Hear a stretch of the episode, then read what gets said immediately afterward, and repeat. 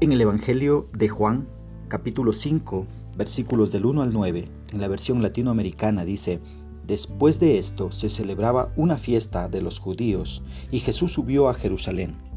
Hay en Jerusalén, cerca de la puerta de las ovejas, una piscina llamada en hebreo Betesda. Tiene esta cinco pórticos, y bajo los pórticos yacía una multitud de enfermos, ciegos, cojos, tullidos y paralíticos. Todos esperaban que el agua se agitara, porque un ángel del Señor bajaba de vez en cuando y removía el agua. Y el primero que se metía después de agitarse el agua quedaba sano de cualquier enfermedad que tuviese. Había allí un hombre que hacía 38 años que estaba enfermo. Jesús lo vio tendido y cuando se enteró del mucho tiempo que estaba allí, le dijo, ¿quieres sanar? El enfermo le contestó, Señor, no tengo a nadie que me meta en la piscina cuando se agite el agua, y mientras yo trato de ir, ya se ha metido otro. Jesús le dijo, levántate, toma tu camilla y anda. Al instante, el hombre quedó sano, tomó su camilla y empezó a caminar. Pero aquel día era sábado. ¿Qué expresa el escritor? Vemos acá en los versículos desde el 1 hasta el 4, el evangelista Juan, que es el escritor de este Evangelio, nos cuenta que fue durante una fiesta de los judíos que Jesús decidió subir a Jerusalén. Los judíos tenían tres festividades importantes, la Pascua, Pentecostés y la fiesta de los tabernáculos. Para aquellos que vivían en los alrededores de Jerusalén, era prácticamente obligatorio participar de estas tres fiestas. Y nuestro Señor Jesucristo también lo hacía, demostrando así su respeto por dichas actividades. Se nos cuenta que había en Jerusalén junto a la puerta de las ovejas un estanque llamado Betesda, el cual tenía cinco pórticos. Y alrededor de este estanque yacía una multitud de enfermos, mucha gente necesitada, que estaban esperando el movimiento del agua para meterse, y el primero en llegar quedaría sano. Vemos aquí un poco de superstición en las creencias de aquellos que esperaban el movimiento de las aguas por parte del ángel para ser sanados. Esta superstición posiblemente era influenciada por las costumbres paganas que creían que existían lugares sagrados donde los dioses sanaban sus enfermedades. Y de alguna manera esta creencia había llegado a los judíos que creían que el estanque de Bethesda tenía algo milagroso. La fe de esta gente en el estanque era tal que acudían a él. Cuando miras los versículos del 5 al 9, vemos ahí a Jesús teniendo compasión por los que sufren.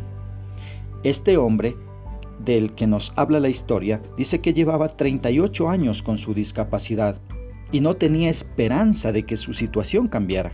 Aunque había ido al estanque con la esperanza de que su situación cambie, no veía el cómo sucediera esto.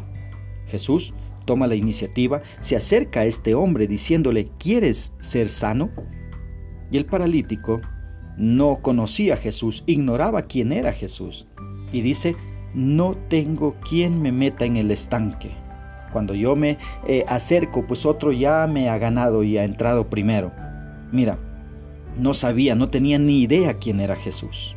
Y aquí quiero darte una eh, enseñanza compartirte algo. Mira, en otro tiempo, tú y yo también ignorábamos quién es Jesús y en lugar de acudir a Él por ayuda para que sane nuestra discapacidad espiritual, acudíamos a imágenes, a religiones o a lugares que creíamos que eran sagrados, que había por ahí una agüita que nos podía curar. Mira, acudíamos a, estas, eh, a estos lugares, acudíamos a ellos en busca de un milagro sin saber que la solución está en Cristo.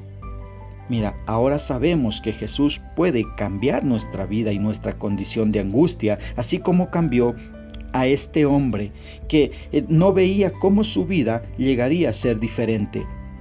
Este hombre no necesitó entrar a ese estanque, no necesitaba ser supersticioso.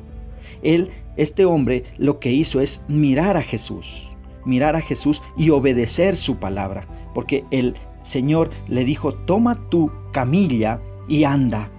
Y cuando este hombre obedeció esa voz, pues hizo lo que Dios le dijo.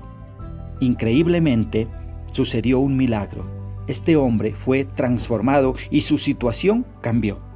Ahora, ¿cómo puedo aplicar esto a mi vida? Una sola aplicación tengo para compartírtela. Mira, dejemos de acudir a ídolos para que eh, nuestra condición cambie. Dejemos de eh, buscar amuletos para intentar cambiar nuestra situación. Necesitamos acudir al verdadero Salvador que es Cristo. Él conoce y desea cambiar nuestra situación, anhela dar vida en abundancia a todo aquel que crea en Él.